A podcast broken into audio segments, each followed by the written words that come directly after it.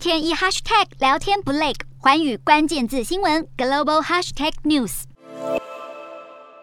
上海虹桥车站涌现惊人的离沪人潮，从车站里面排到外面，再从车站外面排到高架桥上面。中国金融重镇上海市在封锁一个多月后，十六号宣布社会清零成功，将逐步解封。虹桥车站随即涌现大量的离沪人潮，离沪人潮量之大，犹如大逃亡，而且车票超级难买。根据当地网民说，票价暴涨了五倍，从原本两百多人民币，现在已经飙到千元人民币，大约是四千三百多元台币。黄牛票也因此盛行。严苛的封城措施让许多人吓到，不愿再待在上海。中国美国商会更是警告，疫情限制加剧美中原本就紧张的关系，部分成员正考虑将业务撤出中国。中国疫情一波未平，一波又起，上海才刚启动解封，换北京市全市防控再升级。对人员、车辆落实测温验码、查验四十八小时核酸证明等措施。十七号，北京丰台区部分区域开始实施临时管控措施，管控区严格实施封闭管理，区域内人员原则上足不出户，若是外出也必须要戴 N 九五医疗级口罩。目前管制时间暂定到二十四号。不过，突然来一波如此严格的防控政策，